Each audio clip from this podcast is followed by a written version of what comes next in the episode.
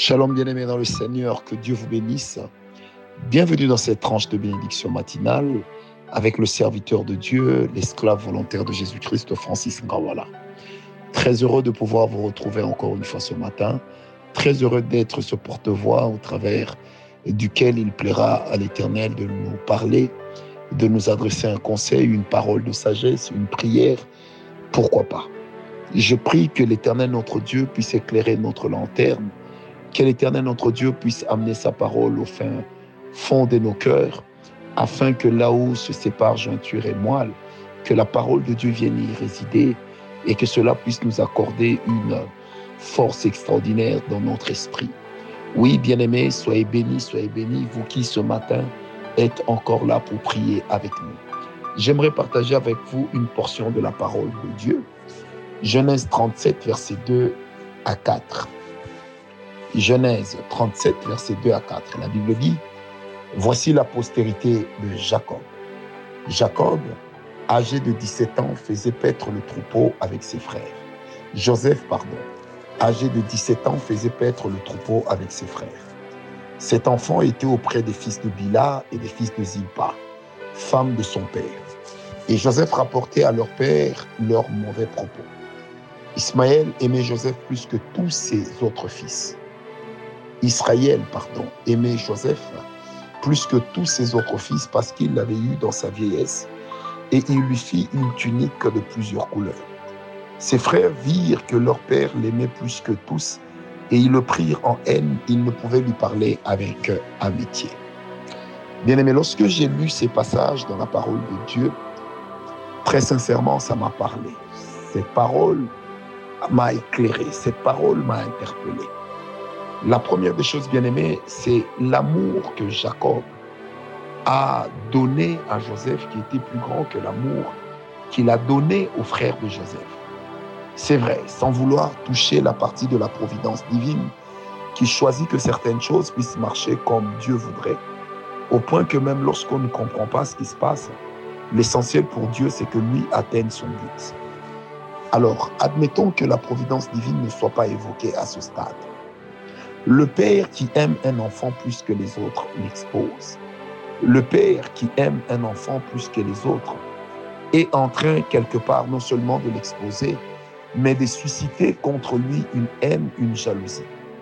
Bien aimé, savez-vous que des fois dans nos familles, certaines émotions, certains sentiments naissent à cause simplement du comportement dont peuvent faire montre certains parents, du comportement dont peuvent faire montre les parents vis-à-vis d'un enfant au détriment des autres. Bien aimé, vous savez, la notion de l'enfant préféré est une nation avec laquelle la plupart d'entre nous avions grandi dans nos familles, mais en fait, c'est une notion qui n'a pas toujours servi. Il est très important de ne pas oublier que tous les enfants ont aux yeux des parents la même valeur.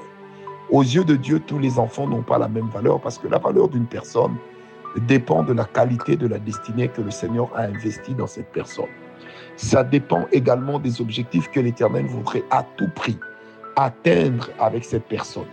Remarquez, parlons de Jacob lui-même, père de Joseph, la Bible dit ceci.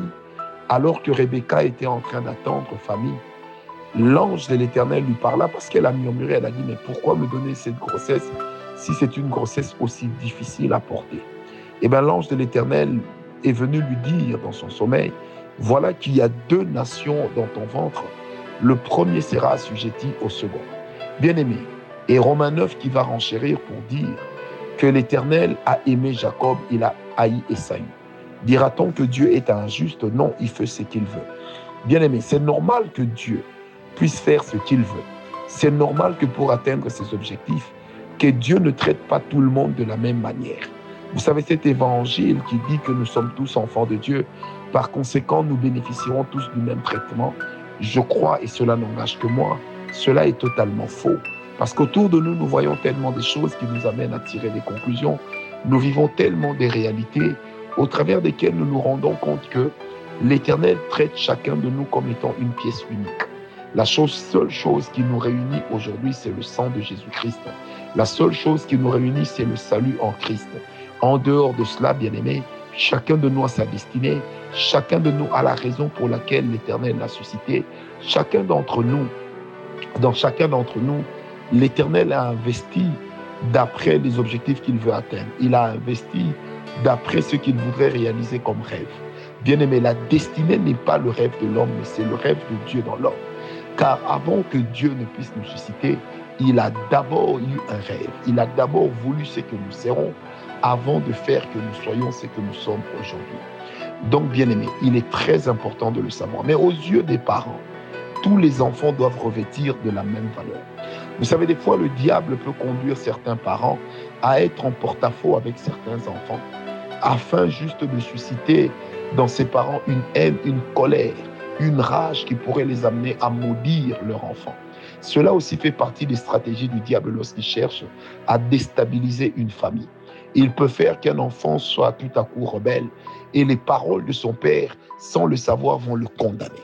Parce qu'un parent qui murmure, un parent qui se soulève contre son enfant, est un parent quelque part qui est en train de maudire son enfant si et si seulement si cette malédiction trouvait une raison d'être. Puisque la Bible dit quand même qu'une malédiction sans cause n'aura pas d'effet. Bien-aimé, j'aimerais te dire à toi parent qui m'écoute, j'aimerais te dire à toi futur parent, les enfants peuvent ne pas toujours suivre la voie qu'on a tracée pour eux. Les enfants peuvent à certains moments de leur vie se montrer rebelles. Mais le plus important, c'est de ne jamais avoir des paroles qui écrasent les enfants. De ne jamais avoir des paroles qui mettent les enfants sens dessus dessous. De ne jamais avoir des paroles qui amènent les enfants à pouvoir souffrir dans le futur. Vous savez, des fois, la colère est un sentiment tellement mauvais qu'elle peut amener, elle, la colère, peut donc amener à ce qu'une destinée soit bloquée, à ce qu'une bénédiction soit retenue. Alors ma prière donc ce soir, ce matin, pardon, dans le nom de Jésus, que l'Éternel libère les cœurs des parents, afin que les parents apprennent à bénir leurs enfants. Peut-être que l'enfant n'a pas suivi le cursus scolaire ou académique que tu aurais voulu. Peut-être que l'enfant n'a pas le langage que tu aimerais. Peut-être que l'enfant ne reflète pas bien l'éducation que tu lui as donnée. Peut-être que l'enfant n'est pas à la mesure de satisfaire tous les désirs et tous les rêves que tu avais investis en lui. Peut-être que l'enfant n'est pas capable de te retourner tout en investissement dans sa vie. Bien aimé, cela ne constitue guère une raison pour écraser, pour maudire ton enfant. Cela ne constitue pas une raison pour parler en mal de l'enfant.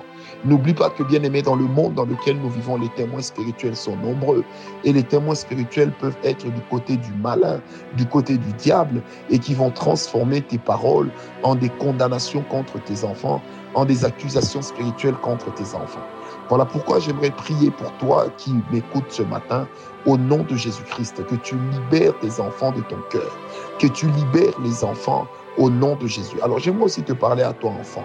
Tu dois savoir une chose, lorsque tes, des pensées, des paroles, des attitudes sont en train d'être affichées par toi et que cela te pousse à être en porte-à-faux avec tes parents, à te révolter contre tes parents, ça peut aussi faire partie des stratégies du diable pour te maudire. Vous savez, des fois, le diable veut vous atteindre, jeunes gens. Mais pour le faire, il peut passer par vos propres parents. En faisant que votre attitude puisse énerver vos parents ou en faisant que l'attitude ou le comportement affiché par les parents puisse être tellement mauvais au point que vous puissiez vous montrer très révolté. Alors votre révolte, bien-aimée, peut vous coûter cher. Ma prière, c'est qu'il règne l'amour dans nos familles. Ma prière, c'est qu'il y règne la patience, c'est qu'il règne la maîtrise de soi. Ma prière, c'est que la tranquillité et la paix puissent être des maîtres mots dans nos familles. Ma prière, c'est que l'Éternel, notre Dieu, puisse nous fortifier afin que nous puissions être forts, que l'amour puisse devenir le trait d'union dans nos familles, que l'amour, l'équilibre, que la considération mutuelle, que le respect puisse nous amener à ce que nous puissions non seulement nous sentir en sécurité, mais que nous puissions nous sentir dans une famille unie, dans une famille qui avance, dans une famille qui prospère.